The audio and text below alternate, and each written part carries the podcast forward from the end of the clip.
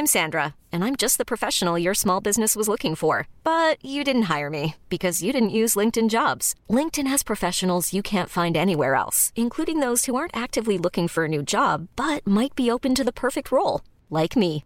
In a given month, over 70% of LinkedIn users don't visit other leading job sites. So if you're not looking on LinkedIn, you'll miss out on great candidates like Sandra. Start hiring professionals like a professional. Post your free job on linkedin.com/achieve today. Bonjour, c'est Zoé de Louis. Vous voyez sur TikTok ces traînes de morning routine hyper complexes avec un réveil à 5 heures pour enchaîner sur une séance de sport, du ménage, des affirmations positives, la préparation d'un petit déjeuner très élaboré et tout ça avant même que la journée ne commence vraiment. Ça me fascine et en même temps je sais bien que ce n'est pas du tout pour moi. La seule étape que je ne saute jamais dans ma morning routine réduite, c'est le petit déjeuner. Et s'il vous arrive comme moi de ne pas toujours avoir le temps de vous préparer quelque chose, je vous recommande la marque Activia, notre sponsor en ce moment, que vous pouvez accompagner avec un café ou un fruit. Activia accompagne depuis plus de 35 ans les Français pour prendre soin de leur bien-être digestif et le fait maintenant avec trois actions ciblées. Soutien du métabolisme, actif à l'intérieur et apport de nutriments. Et ça, toujours avec des probiotiques et le bon goût d'Activia. Merci à Activia pour leur soutien et bonne écoute. Activia contient des ferments du yaourt qui sont des probiotiques. Ils vous aident à digérer le lactose du produit en cas de difficulté à le digérer. Activia est source de calcium et de protéines le calcium contribue au fonctionnement normal des enzymes digestives et à un métabolisme énergétique normal. Louis.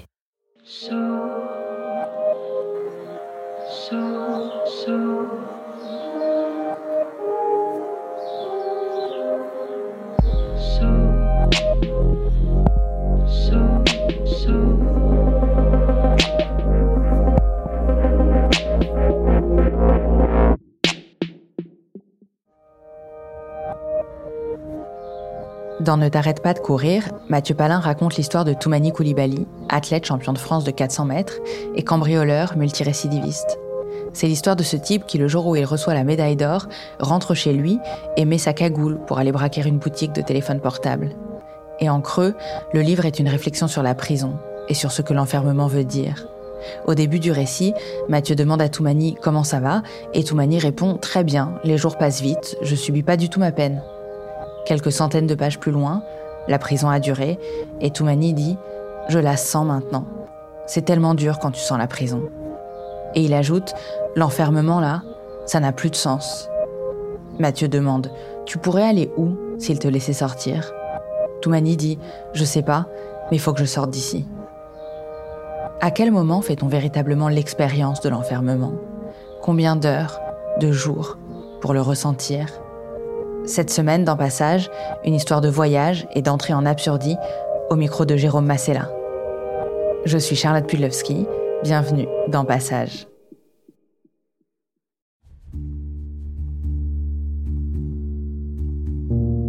J'ai du mal à rester euh, à ne rien faire. C'est pas dans mon tempérament. J'ai vraiment besoin de, tout le temps bouger, euh, faire des choses.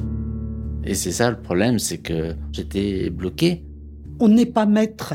On attend, on se laisse faire, on n'a pas le choix. Ce qui m'a fait le plus souffrir, c'est toute cette impuissance, cette euh, impossibilité de faire quoi que ce soit. On n'est pas fait pour ça. C'est un événement tellement extraordinaire qu'on ne peut pas rester indifférent.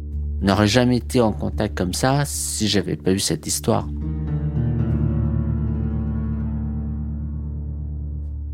En 2003, j'ai 54 ans et je suis comptable dans une concession automobile.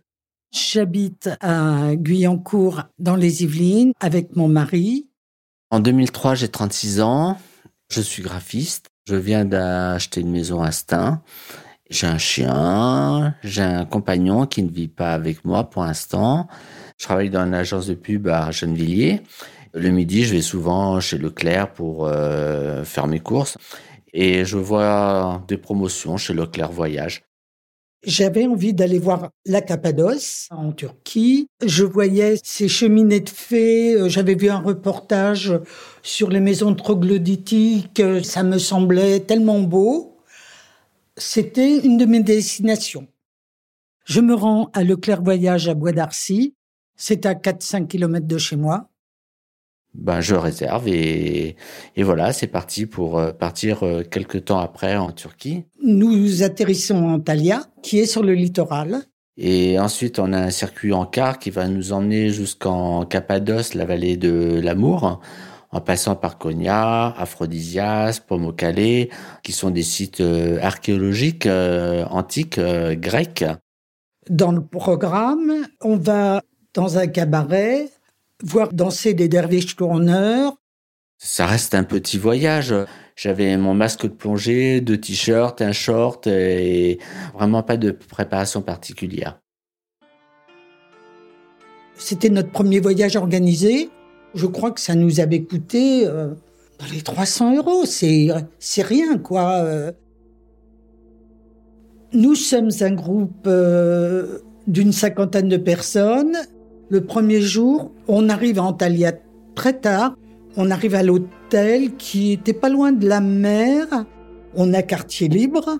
On fait un petit tour à Antalya. On commence à sympathiser avec euh, Marc, Georges. On est un, un petit groupe restreint dans le groupe de 50. Moi, j'ai 36 ans, elle 54. Elle est euh, grande gueule, elle dit ce qu'elle a envie de dire. On a plein de choses en commun, on se découvre des choses en commun. On se met à pas mal discuter avec ce groupe, on essaye de manger ensemble, on essaye d'être ensemble quand il y a des visites. Euh, et les autres, bah, je pourrais même pas dire le nom des personnes. Je, ne les connais pas, je les vois même pas. Il y a une sortie à Pomo-Calais, c'est un cimetière. On croirait traverser un peu le, Père Lachaise, sauf que toutes les tombes ont plus de 2000 ans. Tout est en marbre. Il reste une partie de la ville antique. Il y a un site naturel où ce sont des, des piscines naturelles euh, creusées avec des petites rigoles faites par le sel. C'est vraiment des endroits qui sont très beaux. Le 28 mars, nous allons dans la vallée de l'Amour. On est sur euh, un immense plateau. Il y a des cheminées de fées. C'est des grandes compressions. Tout est creusé par l'homme. Pendant des siècles, ça a servi d'habitation. C'est désertique, c'est magnifique, c'est, on se croirait presque sur Mars. Le car nous arrête. Il y a une falaise d'un côté et une rangée de boutiques de souvenirs. Là, on nous dit vous restez là une demi-heure. Il y a pas mal de choses qui m'intéressent pas vraiment. Il y a que un vendeur qui vend des fossiles d'oursins et d'autres petites choses. Comme on est à la fin du séjour, on se dit bon, euh, faut acheter quand même quelques souvenirs. Et dans mon groupe, je vois des personnes en acheter. Je me dis tiens, je vais ramener un fossile, ça va plaire à mon père. C'était 5 euh, millions de livres euh, turcs, ça fait 2 euros. C'est un caillou de 10 cm à peu près de, diamètre avec une trace de fossile d'oursin euh, comme une étoile. La dernière journée, je passe l'après-midi au bord de la mer. Je fais un peu d'escalade sur les rochers. Les vacances se sont bien déroulées, c'était sympa.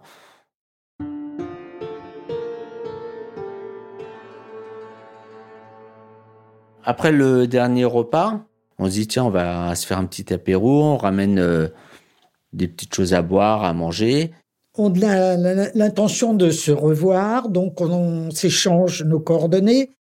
Avec un petit passement au cœur, parce que peut-être qu'on va pas se revoir. J'y crois moyennement. On verra bien.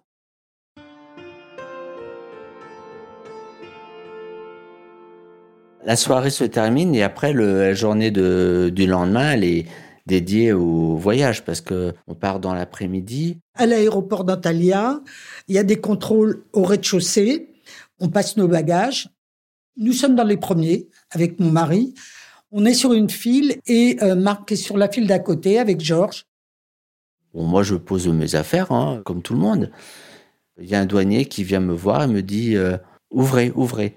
J'ouvre mon bagage, je sors euh, tout ce qu'il y a dedans et il sort mon, caillou qui est emballé dans un papier journal.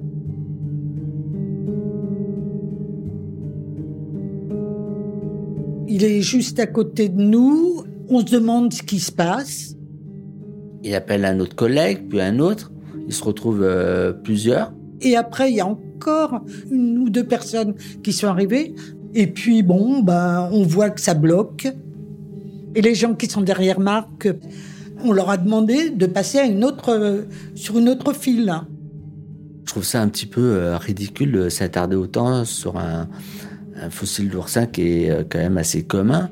Je chope le guide pour avoir une traduction. Personne comprend parce que, bien sûr, d'autres personnes avaient acheté la même chose que moi. Je me dis, bah, de toute façon, euh, qu'est-ce qui va m'arriver? C'est un caillou, euh, c'est rien.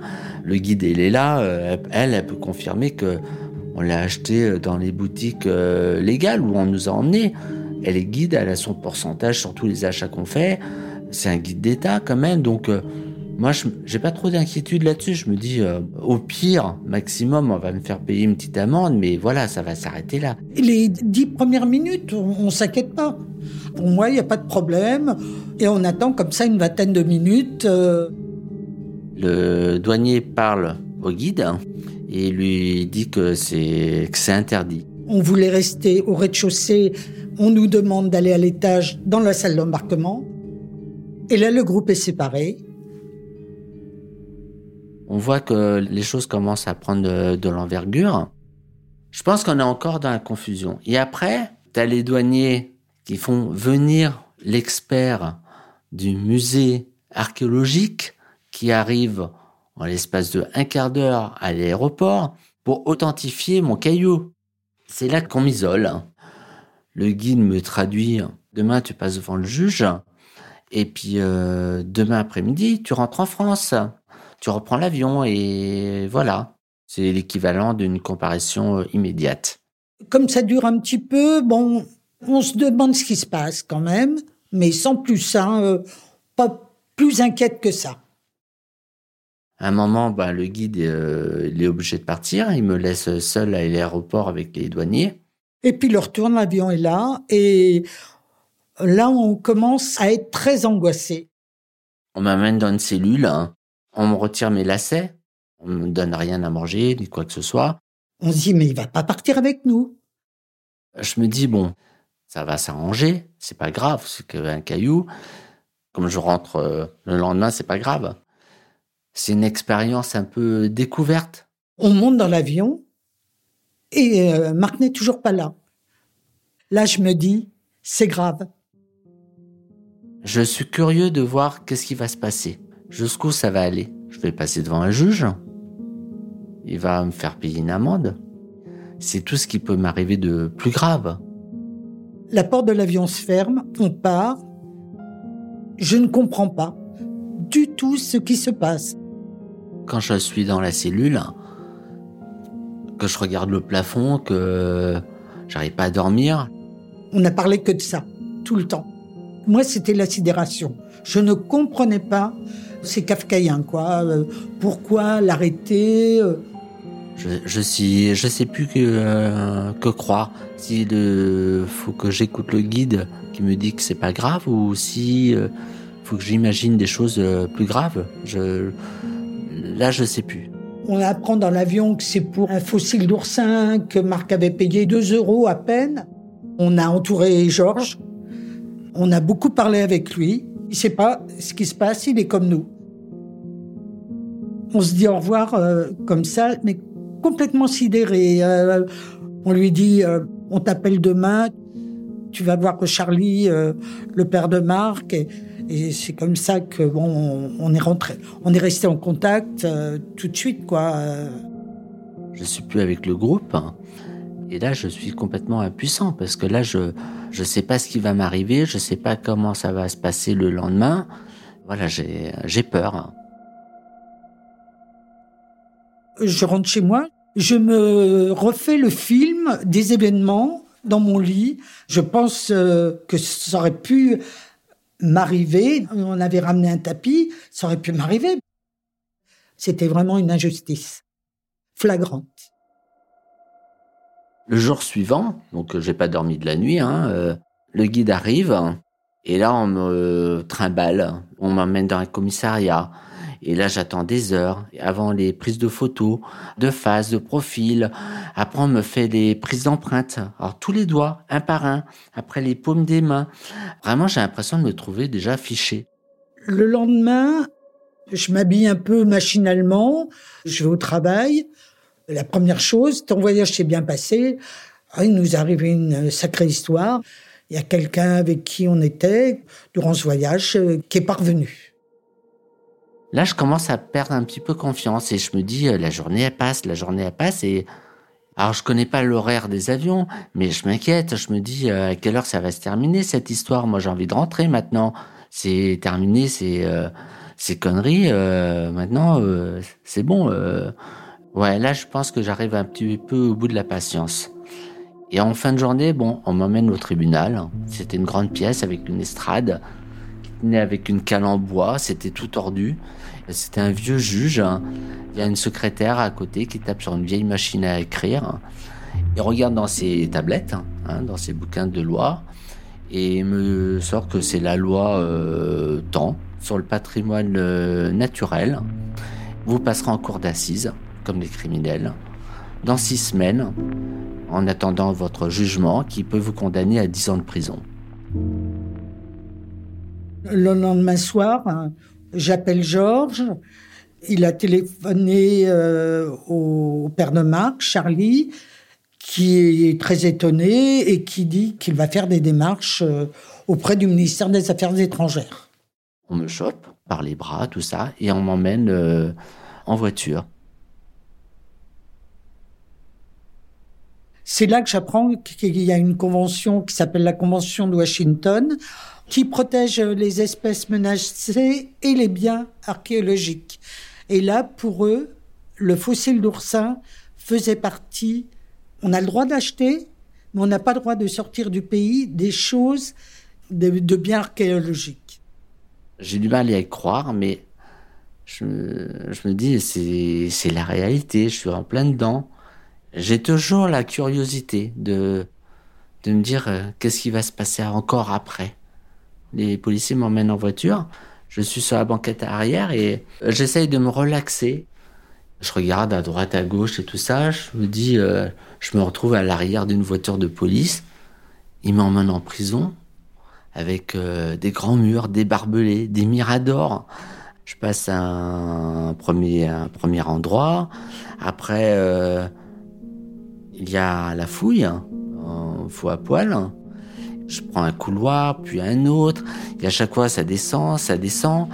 Et donc euh, on m'emmène, j'arrive devant la cellule D17. Tout de suite, il y a quelqu'un qui appelle Philippe, Philippe, viens voir, il y a un autre Français. Ah enfin, ouf, je suis pas tout seul, euh, je me retrouve euh, avec des Occidentaux, on va pouvoir quand même communiquer. Au départ, on est 11, euh, après on est monté jusqu'à une vingtaine de personnes dans la cellule, majoritairement des Occidentaux, beaucoup d'Allemands. On se retrouve tous euh, en prison pour des raisons différentes. Après, il y a des mecs de la mafia russe. Les Occidentaux, en général, c'est pour la même chose que moi. Quand je rentre dans la cellule, je me rends compte qu'elle est quand même assez grande, parce qu'elle est prévue pour pas mal de personnes. Il y a deux tables, des, des bancs, il y a un chiotte à la turque, il y a une petite courette euh, dans le fond, et on a un étage où il y a les lits superposés, donc c'est des lits superposés à trois étages qui sont collés les uns aux autres. On me propose déjà une, une place. Je suis pris un petit peu en charge par le, le groupe. Moi, ça me rassure. Je suis plus tout seul quand même. Il y a d'autres personnes qui ont un peu la, qui ont aussi des histoires. On laisse une personne euh, à, des, à, plusieurs euh, milliers de kilomètres dans un pays qu'il ne connaît pas. Ce qui fait le plus de mal, c'est qu'il est abandonné et qu'il est tout seul là-bas. J'ai quitté un groupe, je retombe dans un autre groupe. C'est rassurant quand même. Je ressens vraiment de la culpabilité. J'ai pu faire un transfert euh, parce que ça aurait pu être mon fils. Est-ce qu'on n'aurait pas dû, enfin, rester. On pouvait pas, hein, mais on essaye plusieurs scénarios en disant si on avait fait ça, mais on pouvait rien faire. On pouvait rien faire. La veille, j'étais en vacances au bord de la mer, je m'amusais à grimper des, rochers, des choses comme ça. Et là, je me retrouve euh, du jour au lendemain en prison. J'en parle beaucoup parce que je suis tellement choquée. Je sens que mes, mes collègues, ça les, tout le monde sur le moment est avec toi et puis là après il y a plus, ça les intéresse euh, moyennement. On me pose jamais la question, c'est moi qui en parle. Hein. On me dit pas alors et, ton ami euh, ben non. Euh. J'ai un responsable hiérarchique un peu difficile à l'époque. Il me dit vous arrêtez d'en parler. Mais bon, c'était comme ça et moi j'en parlais parce que je me voilà. J'en parle à ma famille. Bon, ils sont interloqués, mais c'est comme les collègues de travail. Au début, on demande des nouvelles et puis après, ça redescend. C'est quelqu'un qu'ils ne connaissent pas. Moi, on m'aurait dit ça. Au début, je me serais vraiment euh, euh dit ah bah oui, c'est triste, mais après, bah, on oublie. Dans, la vraie vie, euh, je fais les choses que j'ai envie. J'aime pas me faire marcher dessus et tout. Et là, je me retrouve dans une situation complètement de, de passivité. Je peux, je peux rien faire. On se retrouve complètement soumis. On a peur de réagir. Est-ce que ça va pas aggraver les choses? Le lendemain, on est le 3 avril et je vois que tout le monde s'agitait un petit peu dans, la cellule. Et on me dit, c'est la douche, c'est la douche. Je vois les gars sortir les poubelles et on se dirige dans un, dans un endroit. Et euh, je me rappelle avoir croisé un gars. Il avait un trou à la place de l'œil, il avait un bouchon en liège à la place de l'œil. J'avais l'impression de me trouver dans la cour des miracles. Et là, on nous emmène dans l'endroit qui est dédié aux douches. Alors les douches, ça ne marchait pas.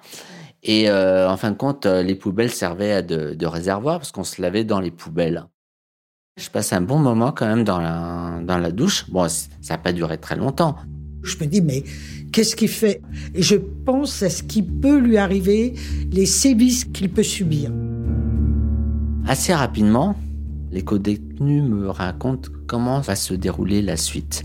Tous les jours, il y a des touristes qui se font arrêter, on les met en prison et en général, au bout de six semaines, on repasse devant le juge et là, exceptionnellement, on nous accorde de sortir en payant une caution en attendant notre jugement final qui pourrait nous condamner à 10 ans de prison. Mes co-détenus me disent voilà, ça va te coûter tant. Je crois que c'était 6 000 euros. On m'aurait dit ça à l'aéroport. J'aurais dit, euh, eh, ça va pas, vous, vous déconnez. Mais là, dans des conditions comme ça, on est prêt à payer. Au bout de cinq jours, il y a l'office de tourisme qui me ramène un avocat avec un traducteur qui me présente aussi ses honoraires. Hein. Je crois que c'était 3000 euros à payer et qui lui me dit oui c'est pas grave euh, dans six semaines euh, tu seras libéré euh. il me rassure que ma famille est au courant. On a appris qu'il avait eu un avocat en Turquie et bon est-ce que cet avocat était francophone? Et on voulait savoir quoi. Donc on appelait. Souvent Georges n'avait pas de bonnes nouvelles à nous à nous dire. Il savait pas grand chose mais on le soutenait moralement. On prend des nouvelles de Georges presque tous les jours dans la cellule, il y a en gros deux clans. Les occidentaux, qui ont le plus d'argent, parce que bon, en prison, faut tout payer. Hein. faut payer la, la bouffe, faut payer. Euh, S'ils veulent des cigarettes, faut les payer, faut tout ça. On se fait comme euh, une petite cagnotte pour aider ceux qui n'ont pas beaucoup d'argent. On est très très propre. On se rase faut pas avoir de bestiole, hein, parce que comme on a la douche qu'une fois tous les 15 jours, euh, faut faire quand même très attention. On laisse pas de miettes de pain traîner par terre. On fait le ménage euh, très régulièrement. Les repas sont très très maigres. Euh, on des pois chiches, des pommes de terre. Une fois, on a eu euh, une botte de persil pour la journée. On n'a pas grand chose à faire dans la cellule. Heureusement qu'on a la petite cour. Donc, on a un ballon. Il y a des moments comme ça quand on joue un petit peu au volet, tout ça, on sera presque en vacances quand même. On est, euh, ça, ça, fait plaisir, ça fait du bien. Georges n'a pas beaucoup de nouvelles, Charlie n'en a pas beaucoup non plus. On est vraiment dans, dans le brouillard. Le matin, faut être au garde à vous. Et là, il y a deux personnes qui étaient restées dans leur lit. Et donc les gardiens sont vite montés euh, là-haut dans les chambres, les réveillés à coups de bâton, et après ils les ont embarqués euh, toute la journée, sont revenus dans la soirée. Ils les ont emmenés euh, au mitard. On met les gens dans des cages, dans des cellules euh, dans le noir, et on les laisse euh, toute la journée là-dedans. La peur, c'est de tomber dans la folie, c'est de tomber dans une paranoïa, et, et tout ça, ça peut venir très très vite. On vit au jour le jour dans l'attente et on peut rien faire du tout. Les dix premiers jours, hein, bon, c'est un peu la découverte, mais après, je prends vraiment conscience de ce qui m'arrive. Et là, j'ai commencé à cogiter. Je me suis dit, mais si le juge ne m'accorde pas de payer une caution, qu'est-ce que je vais faire? Je suis une éponge pour beaucoup de choses. Je suis épuisée de parce que ça, j'y pense beaucoup. J'essaye de me remuer et je vois que ben c'est la force de l'inertie. Philippe m'a raconté aussi euh, l'histoire d'un Allemand qui est, qui est arrivé, un, un, touriste. Et au bout du troisième jour, il a déchiré son drap, il s'est pendu. Ils l'ont retrouvé mort le lendemain matin. Ça peut être une issue de secours, je suis pas suicidaire, mais on y pense quand même. On se dit, euh, je peux pas rester dix ans là-dedans, c'est pas possible. Là, c'est la prise de conscience. Là, c'est qu'est-ce qui va se passer après?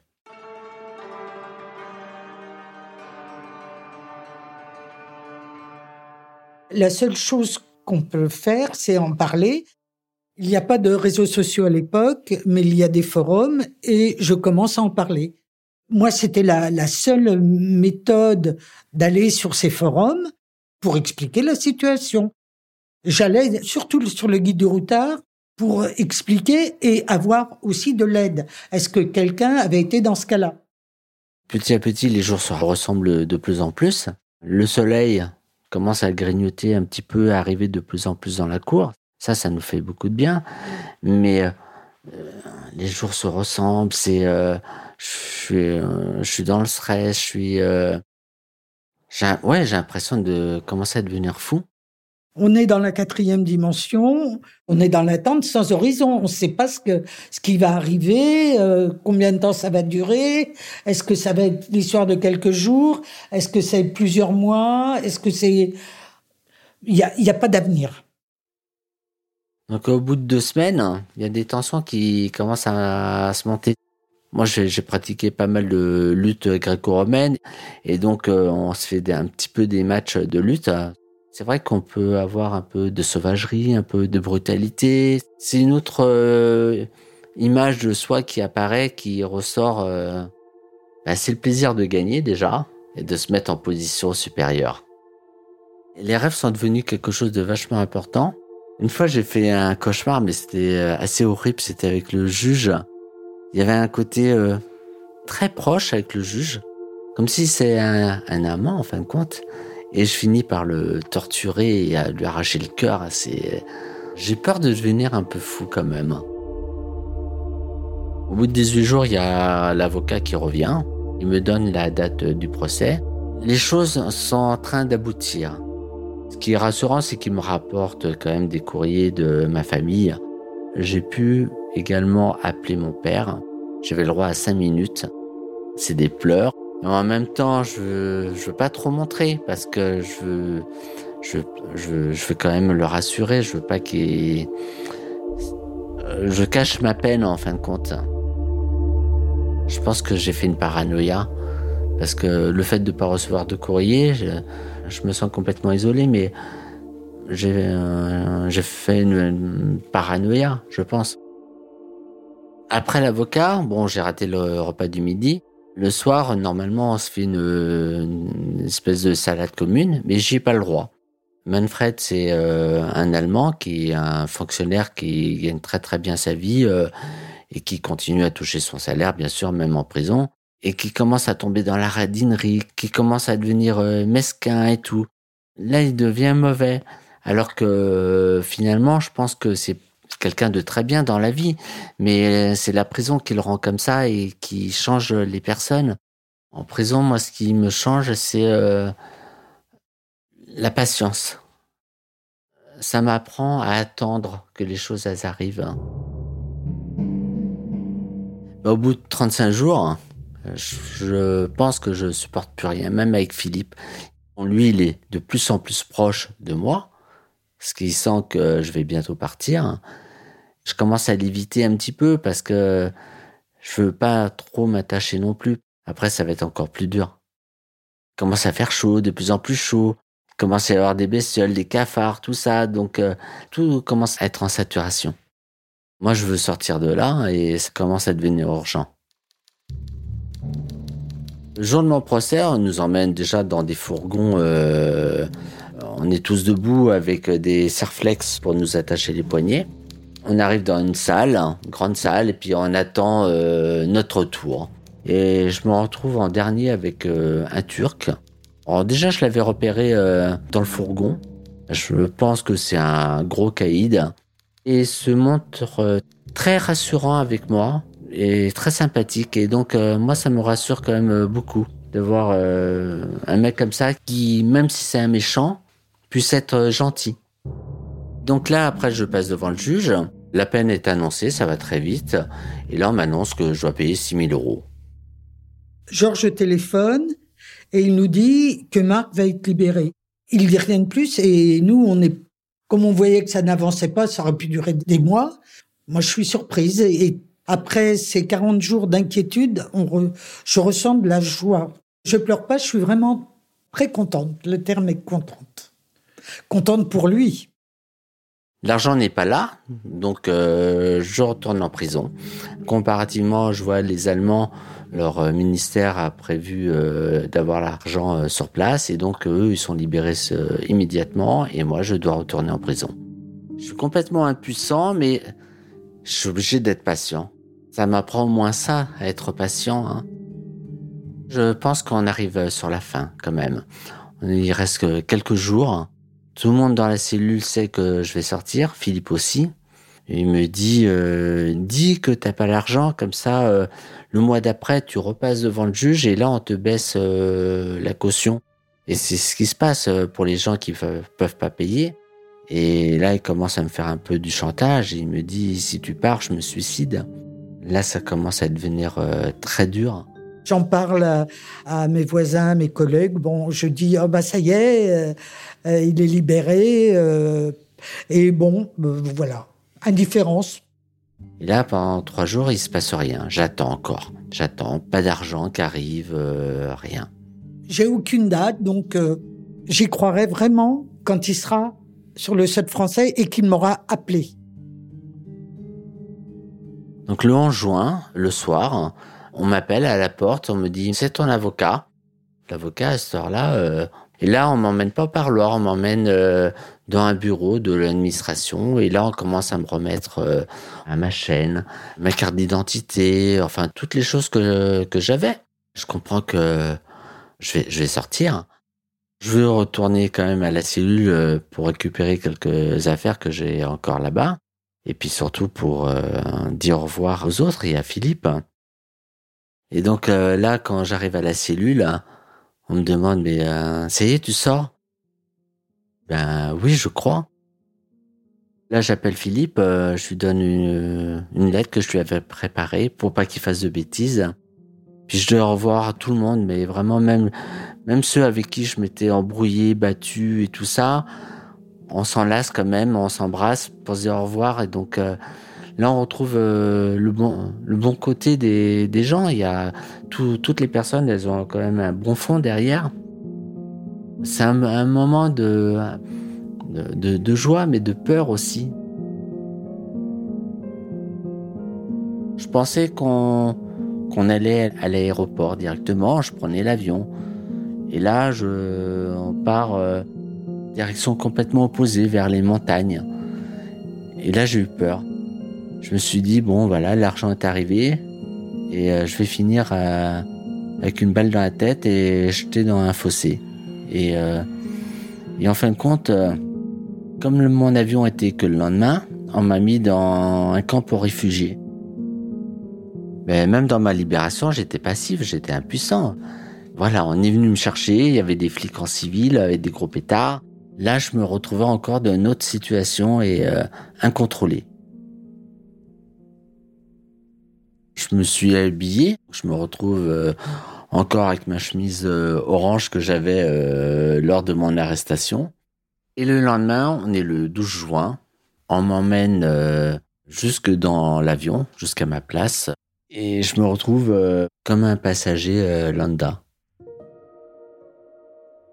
Arrivé à l'aéroport de Paris, déjà je croise euh, un copain qui a du mal à me reconnaîêtre parce que j'ai j'ai maigri, j'ai une sale gueule et tout. Il me fait mais qu'est-ce qui t'est arrivé? Donc bon, j'explique grosso modo vite fait. Hein.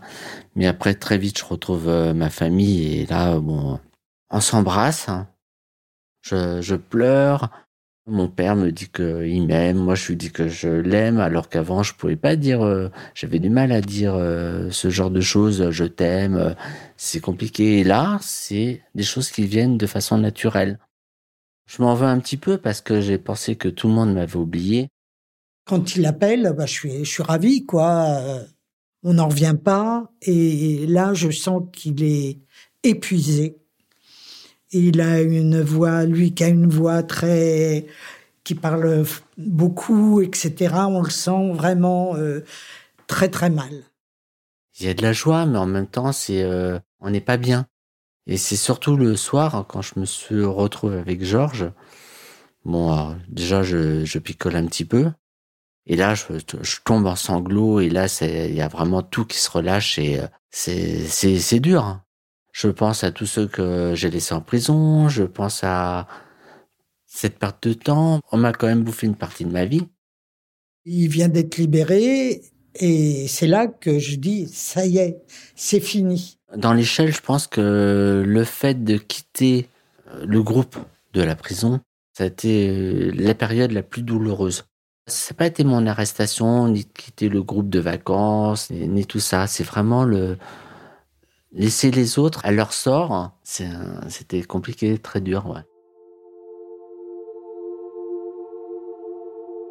Je veux faire un repas pour euh, réunir un petit peu euh, les gens qui, me soutiennent dans cette histoire.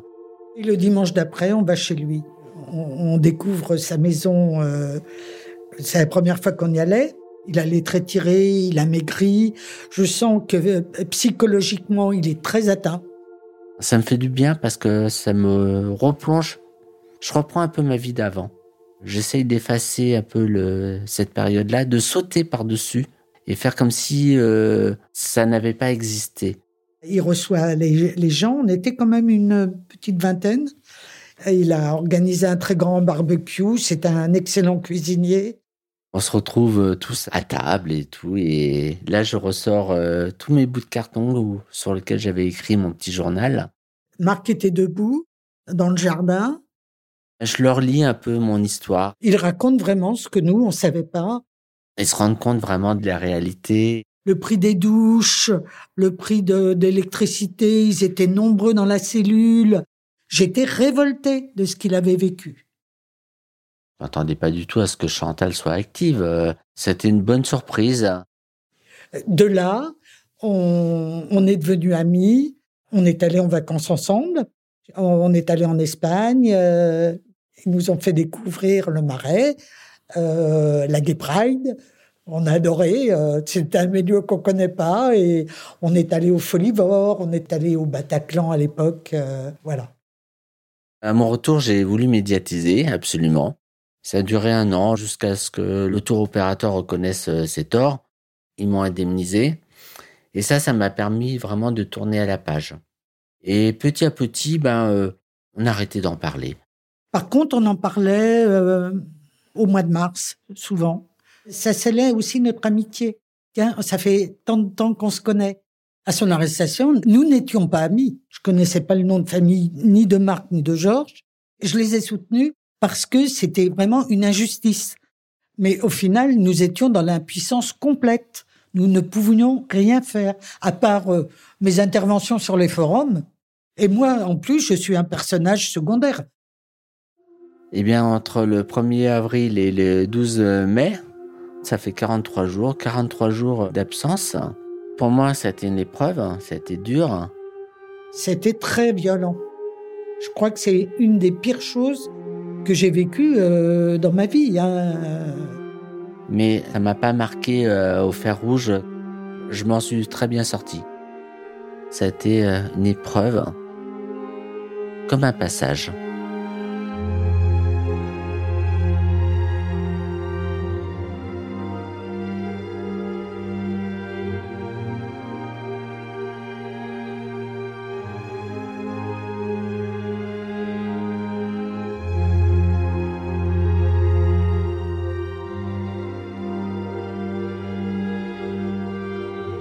Cet épisode de passage a été tourné et monté par Jérôme Massella.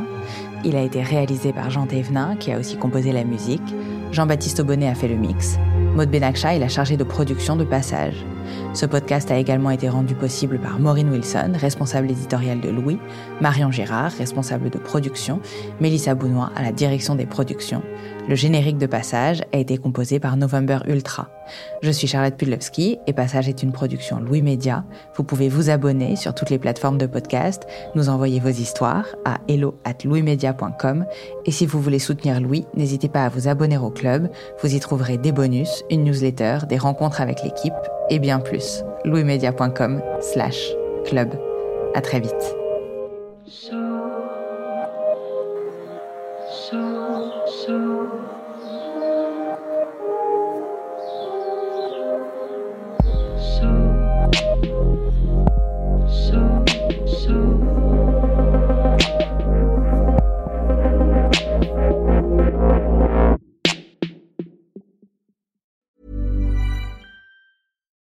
Hi, I'm Daniel, founder of Pretty Litter. Cats and cat owners deserve better than any old fashioned litter. That's why I teamed up with scientists and veterinarians to create Pretty Litter. Its innovative crystal formula has superior odor control and weighs up to 80% less than clay litter. Pretty Litter even monitors health by changing colors to help detect early signs of potential illness. It's the world's smartest kitty litter. Go to prettylitter.com and use code ACAST for 20% off your first order and a free cat toy. Terms and conditions apply. See site for details. Brought to you by Lexus. Some things do more than their stated functions, because exceptional things inspire you to do exceptional things. To this select list, we add the all new Lexus GX. With its exceptional capability, you'll see possibilities you never knew existed, sending you far outside your comfort zone. But as much as the GX challenges you, it also spoils you. Its intuitive technology and luxurious features mean that wherever you go, you'll never go without. Live up to it. The all new Lexus GX.